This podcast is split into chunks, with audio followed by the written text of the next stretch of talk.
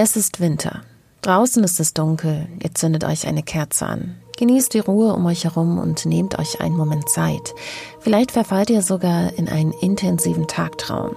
Ihr seid so vertieft, dass ihr alles um euch herum vergesst und in andere Sphären abtaucht.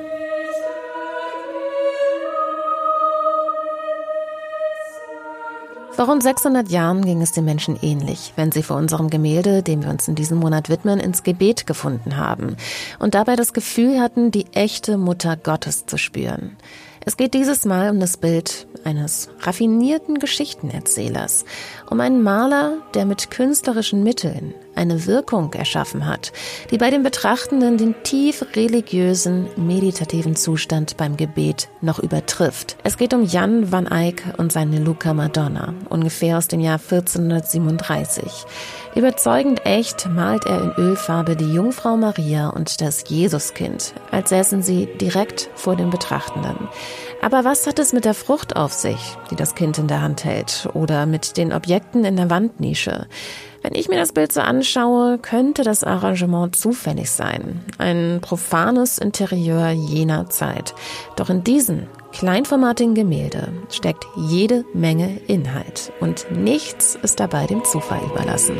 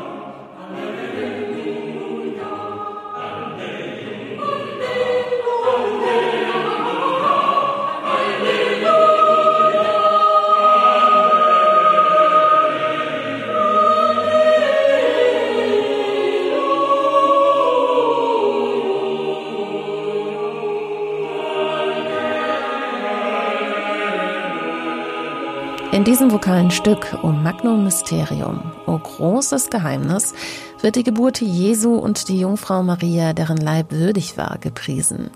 Und damit noch einmal herzlich willkommen hier zum Städel Mixtape, dem Podcast, in dem wir Kunst hörbar machen. Vom Städel Museum in Frankfurt und dem Hamburger Radiosender Byte FM. Mein Name ist Liz Remter und in jeder Folge schaue ich mir ein Werk aus der Sammlung des Städel Museums genauer an und baue daraus ein Mixtape für euch. Schaut euch die Luca Madonna von Jan van Eyck auch gerne digital an. Den Link dazu findet ihr wie immer in den Show Notes.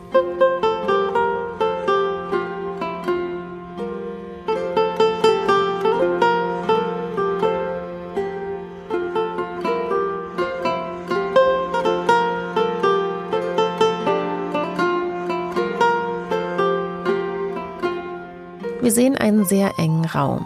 Links ein Fenster, durch das Licht hineinfällt. Rechts eine Nische mit einem Regalbrett.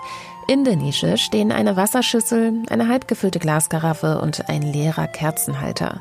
In ihnen spiegelt sich das Licht. Zwischen Fenster und Nische, im Zentrum des Bildes, ein bis zur Decke ragender hölzerner Thron mit einem Baldachin, bezogen mit einem grünen Stoff.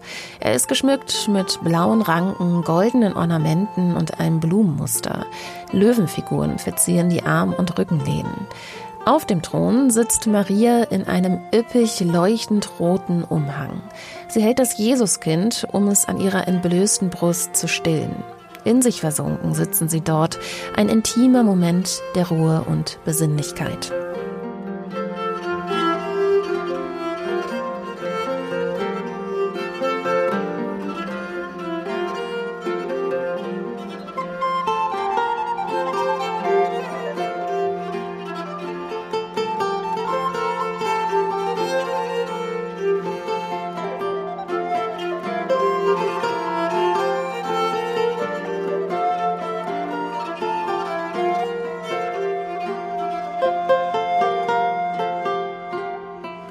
Stück von Guillaume Dufay, ein franco-flämischer Komponist, Dichter und Sänger der frühen Renaissance.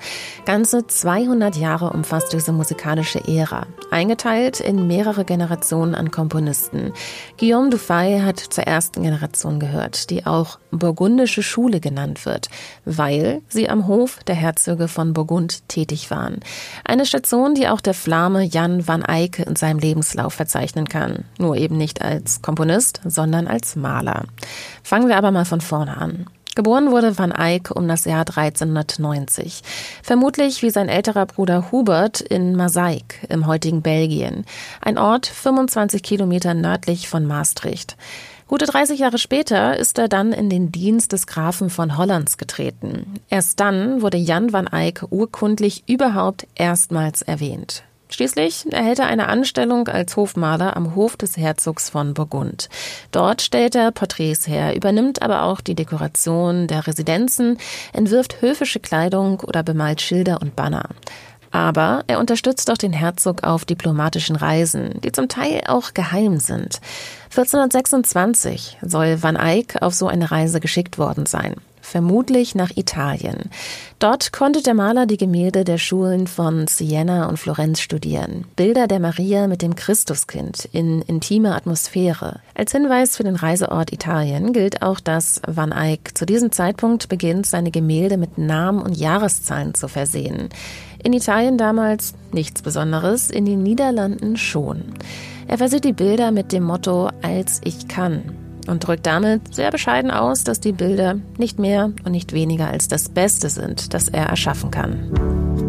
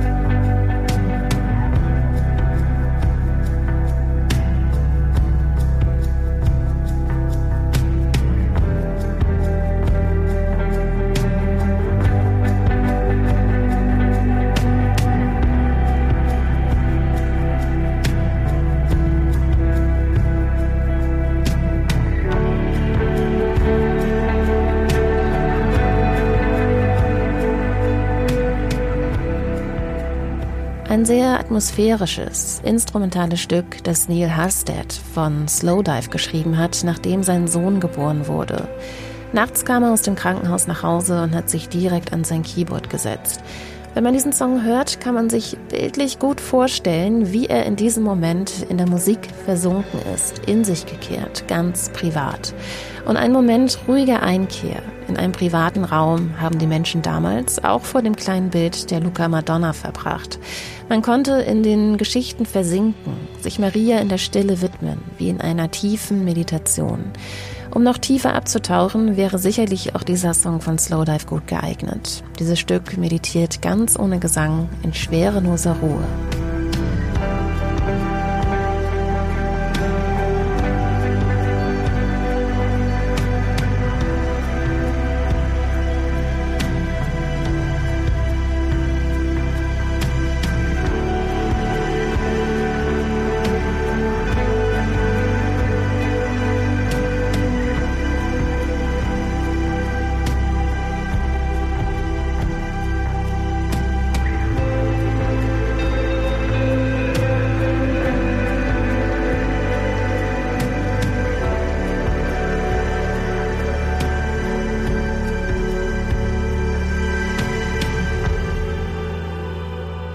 Schauen wir uns die Luca Madonna von Van Eyck heute im Städel oder in der digitalen Sammlung an, dann sieht man auf den ersten Blick nur die stillende Jungfrau Maria.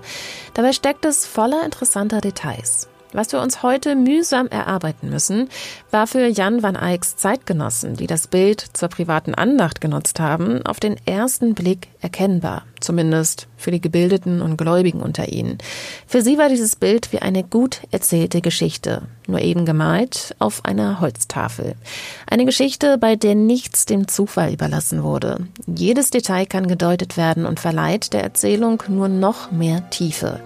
Ein Grund, weshalb Jan van Eyck auch als Meister des visuellen Storytellings bezeichnet wird.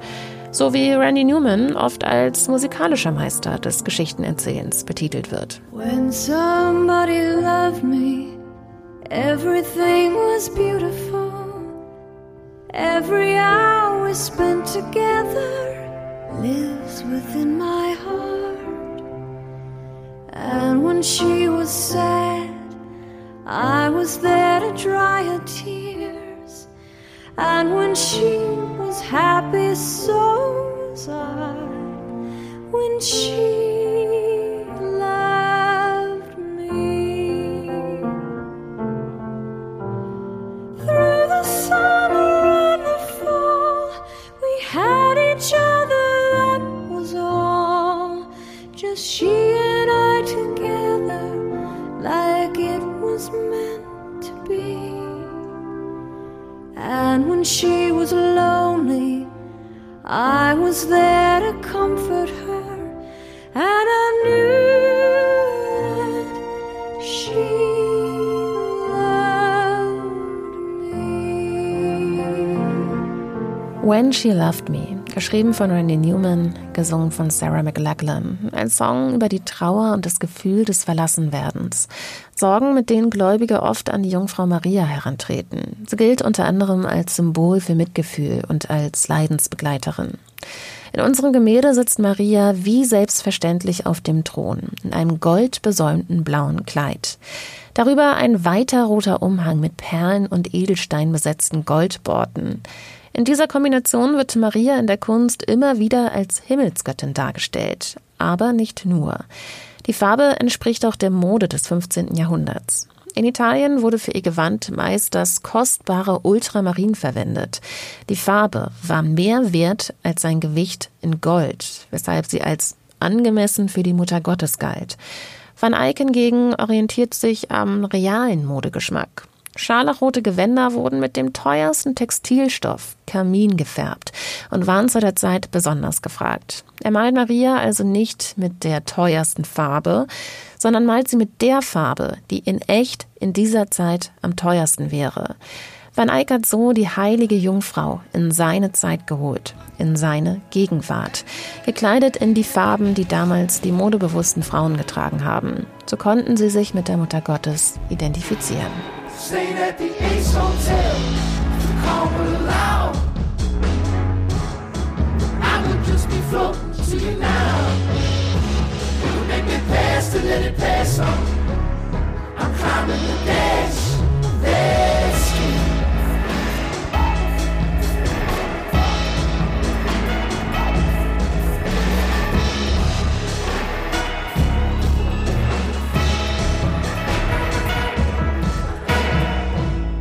Die Zahl 3 spielt im Song 33 God von Bon Iver eine besondere Rolle.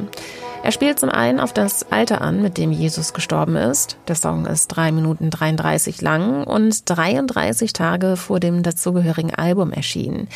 Er nimmt aber auch Bezug auf die heilige Dreifaltigkeit. Gott als Vater und Schöpfer, der Heilige Geist, der die Weisheit, den Glauben und die Liebe zwischen Gott und den Menschen schenkt, und Jesus Christus als Sohn Gottes. In ihm ist Gott Mensch geworden, zunächst als Kind wie jedes andere, wie wir es auch auf dem Bild von Jan van Eyck sehen.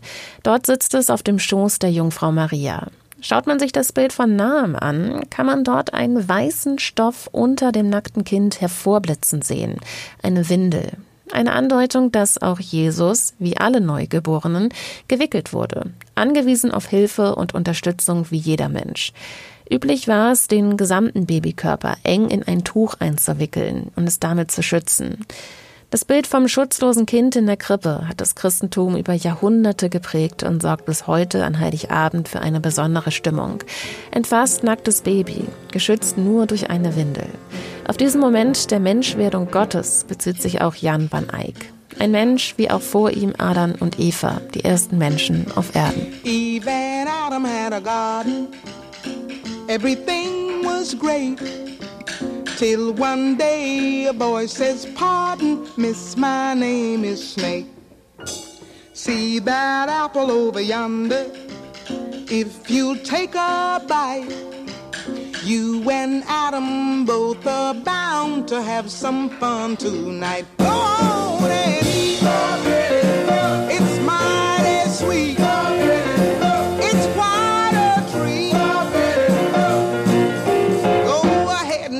It. You don't want to waste it.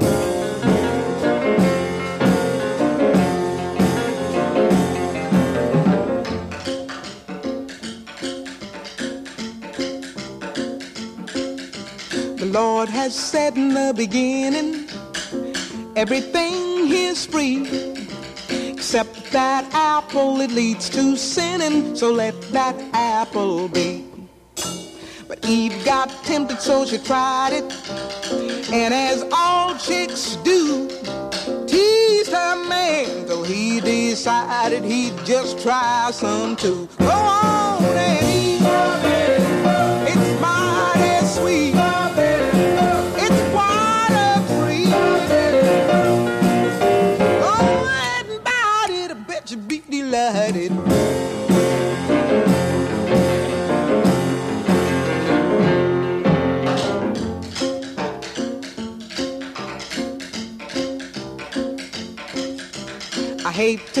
You all what followed.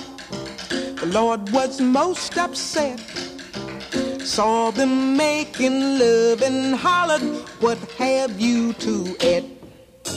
And when they made a full confession, the Lord says, Hmm, I see.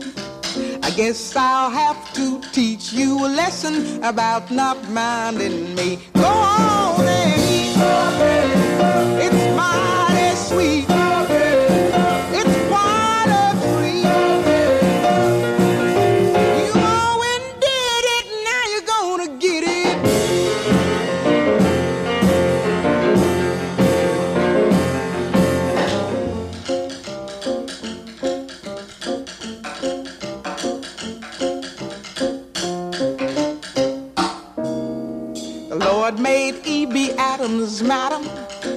have his kids and all.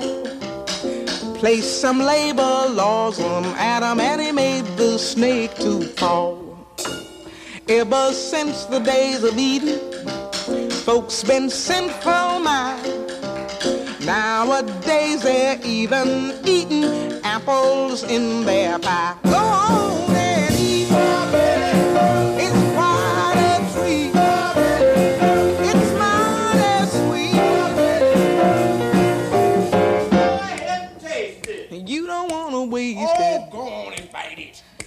you be delighted. You always did it. Now you're go In Forbidden Fruit singt Nina Simone über die Geschichte von Adam und Eva, die im Paradiesgarten leben und von einer verbotenen Frucht, die Früchte, die am Baum der Erkenntnis hängen, kosten, obwohl es ihnen untersagt ist. Sie verstoßen damit gegen die Gebote Gottes und werden aus dem Garten Eden verbannt. Ein sehr folgenschweres Ereignis, denn die ganze Menschheit wird dadurch erlösungsbedürftig. Und Früchte sehen wir auch auf dem Bild von Jan van Eyck. In seiner Hand hält das Jesuskind eine kreisrunde Frucht. Schauen wir weiter nach links, sehen wir auch auf der Fensterbank zwei von ihnen. Äpfel, Orangen, Apfelsinen, genau können wir es nicht sagen. Sehr wahrscheinlich sind diese Früchte aber eine Anspielung auf eben diese Früchte aus dem Paradiesgarten und damit auf den Sündenfall. Mit Jesu Geburt wird allerdings die Erlösung vorhergesehen, für die Gott seinen Sohn auf Erden entsandt hat. Van Eycks Bild verspricht, dass die Schuld, symbolisiert durch die Frucht, genommen wird durch Jesus. Mit ihm wurde der Erlöser der Erbsünde geboren. Und um die Nacht dieser Geburt, darum geht es auch in diesem Weihnachtsklassiker, um das Heilsversprechen. Silent Night, Holy Night. Christ,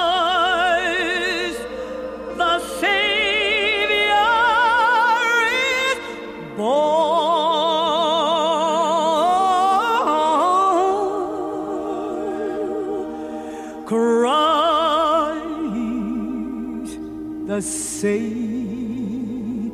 is born. Schauen wir zurück auf das Gemälde von Jan van Eyck, dann sehen wir nicht nur in den Früchten einen Verweis auf den Paradiesgarten und den Ursprung der Schöpfungsgeschichte. Auch im Baldachin bekrönten Thron können wir einen Hinweis auf den Garten Eden sehen. Verziert ist er mit Blumen und Ranken.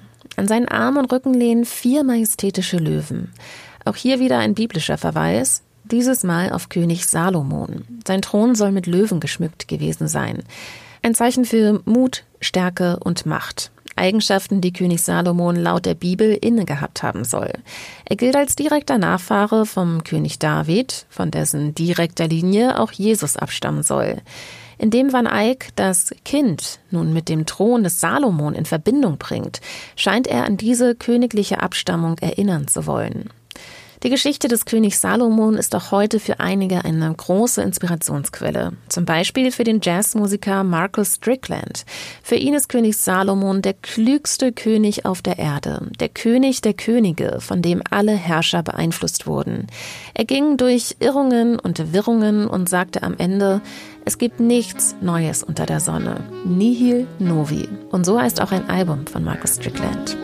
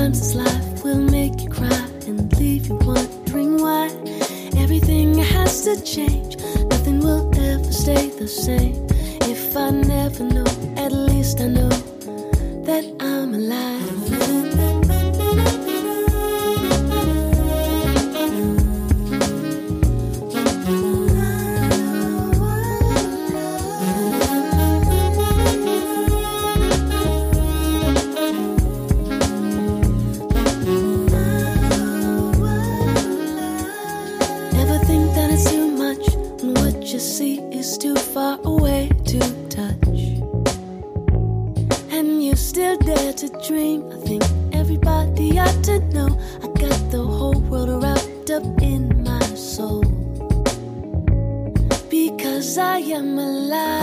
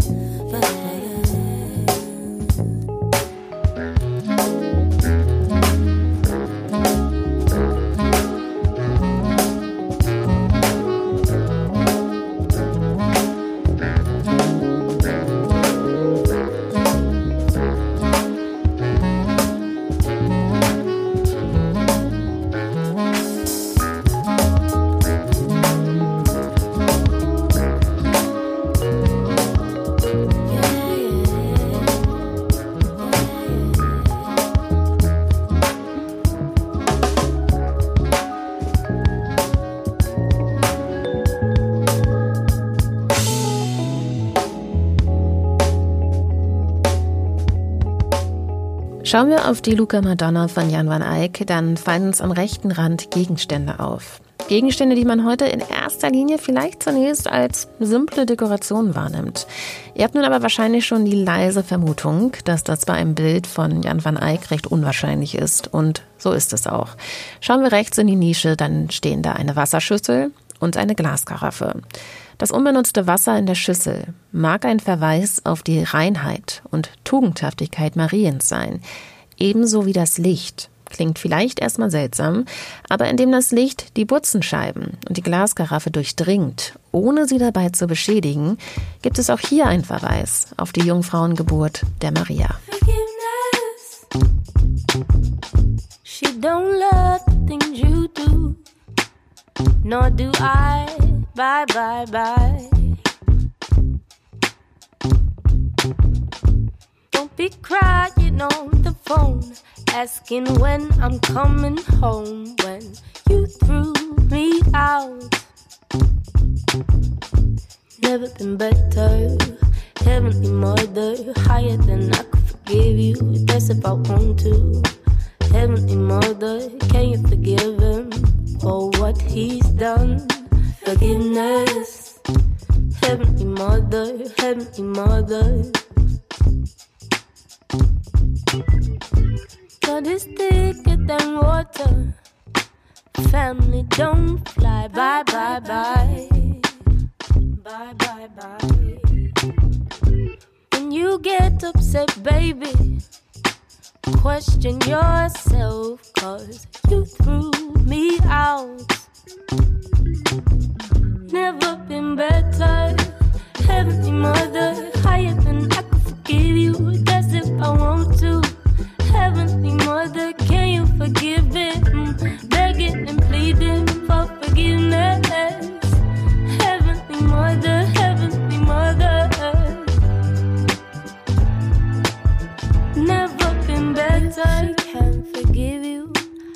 Guess that I can too. We do not agree with the shit you put me through. I've been growing faster. You've been growing slow. Get your act together or you risk losing it all. Never been better. Heavenly mother, higher than I could forgive you. That's if I want to. Heavenly mother, can you forgive him for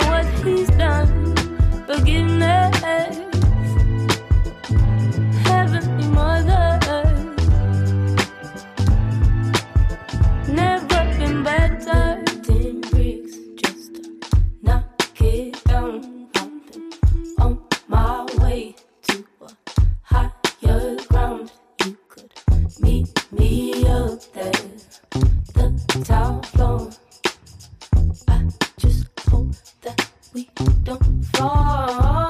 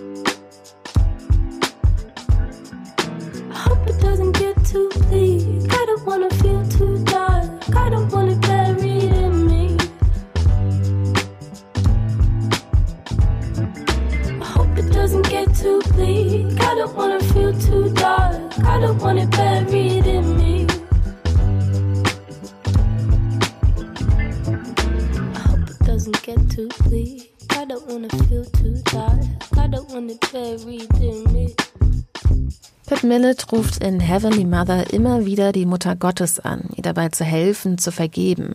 Für Gläubige ist sie das Symbol der Barmherzigkeit und spendet Trost. Auch unser Gemälde soll als Andachtsbild so funktionieren und Hoffnung vermitteln. Gemalt hat Jan van Eyck es in einer Mischtechnik auf Eichenholz. Giorgio Vasari, einer der ersten Kunsthistoriker, hat im 16. Jahrhundert Jan van Eyck als Erfinder der Ölmalerei betitelt. Falsch, wie sich später herausgestellt hat. Aber immerhin hat Jan van Eyck die Ölmalerei maßgeblich weiterentwickelt. Ölfarbe besteht aus Pigmenten und einem Bindemittel, um die Farben haften zu lassen. Im Mittelalter hat man dazu zum Beispiel Öl und wasserlösliche Substanzen wie Eiweiß benutzt. Diese Temperafarben sind sehr schnell getrocknet und haben dadurch auch nur sehr wenig Spielraum für Korrekturen gelassen. Ebenso waren sie auch sehr deckend. Mit ölgebundenen Farben, wie sie bei der Luca Madonna verwendet wurden, trocknen hingegen sehr langsam und lassen damit auch Zeit für Überarbeitungen und Korrekturen. Auch ein entscheidender Vorteil für Jan van Eyck ist, dass die Farben transparent sind und mehrere Farbschichten übereinander gelegt werden können. So kann man sanfte Farbübergänge schaffen und die untere Schicht schimmert dabei noch durch. Gemälde erhalten so eine besondere Tiefe und eine leuchtende Brillanz. Jan van Eyck war ein wahrer Meister auf diesem Gebiet. Beim Rot des Umhangs hat er zunächst Zinnoberrot verwendet. Fällt aber Licht auf das Gemälde, dann wirkt die Farbe bräunlich oder schwarz. Van Eyck hat hier ein etwas dunkleres Krabbrot darüber gelegt. Mit dieser Technik konnte er verschiedene Stoffe und Materialien darstellen, als seien sie echt. Die großen Falten des schweren Brokatstoffes bauschen sich über Marias Körper auf. Das Licht reflektiert in der metallenen Waschschüssel hart, während es durch die Glaskaraffe hindurchfällt.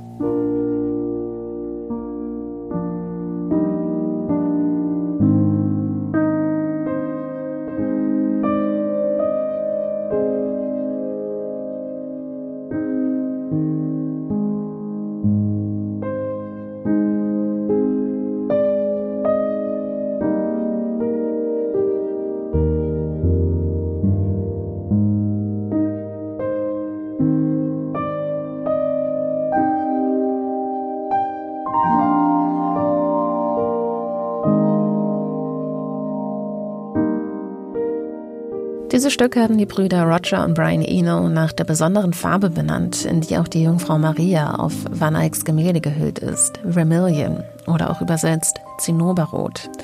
Und mal angenommen, Maria stünde in ihrem zinnoberroten Gewand auf, dann würde sie sich sehr wahrscheinlich den Kopf stoßen. Sie und das Jesuskind sind für diesen Raum eigentlich viel zu groß dargestellt. Das ist aber keine Fehlkalkulation von Jan van Eyck, sondern so gewollt. Üblich war es, im Sinne der Bedeutungsperspektive, die Heiligen größer darzustellen als alles Irdische. Schauen wir weiter nach unten auf dem Bild, sehen wir, dass der Teppich auf dem blauen Fliesenboden abgeschnitten ist. Wir stehen also quasi auf dem imaginären Fortsatz. Auch die Fenster sind nicht ganz zu sehen. Eigentlich ist es nämlich ein Doppelfenster. Woher man das weiß? Jan van Eyck hat sich hier einen Kniff einfallen lassen. Das Fenster spiegelt sich in der Glaskaraffe gegenüber. Und dort sehen wir den zweiten Teil des Doppelfensters. Van Eyck schafft hier einen direkten Zusammenhang zwischen dem realen Betrachterraum und dem gemalten Bildraum. In den schattigen Ecken sehen wir Pfeiler, die über ein Kreuzrippengewölbe führen. Wer hier weiterdenkt, stellt sich einen quadratischen, sehr engen Raum vor. Wer das Bild betrachtet, hat den Eindruck, man stünde etwa auf der Türschwelle, so nah, dass man aus nächster Nähe direkt am Wunder teilnimmt, in feierlicher Überwältigung. Statt nur in einen Raum hineinzublicken, befinden wir uns quasi direkt in ihm. Der Detailrealismus der Malerei und die Konzeption des Raumes bewirken, dass die Gottesmutter mit ihrem Kind wahrhaftig vor die Augen des frommen Betrachters treten.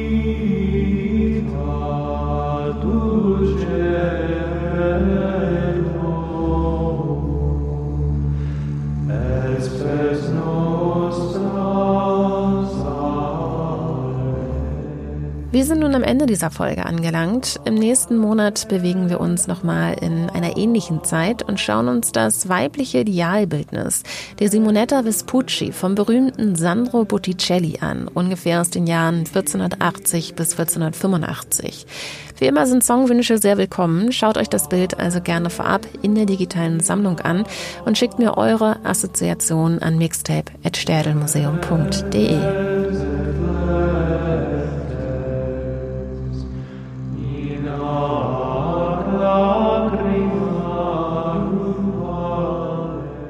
Mein Name ist Liz Remter, ich bin Autorin und Produzentin dieses Podcasts. Vielen Dank auch an Franziska von Plocki und Anne Sulzbach vom Stählen Museum für die redaktionelle Betreuung.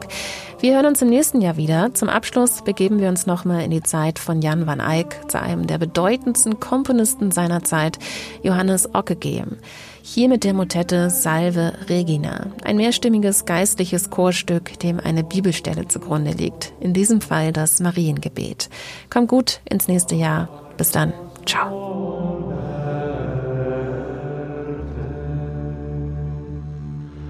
Der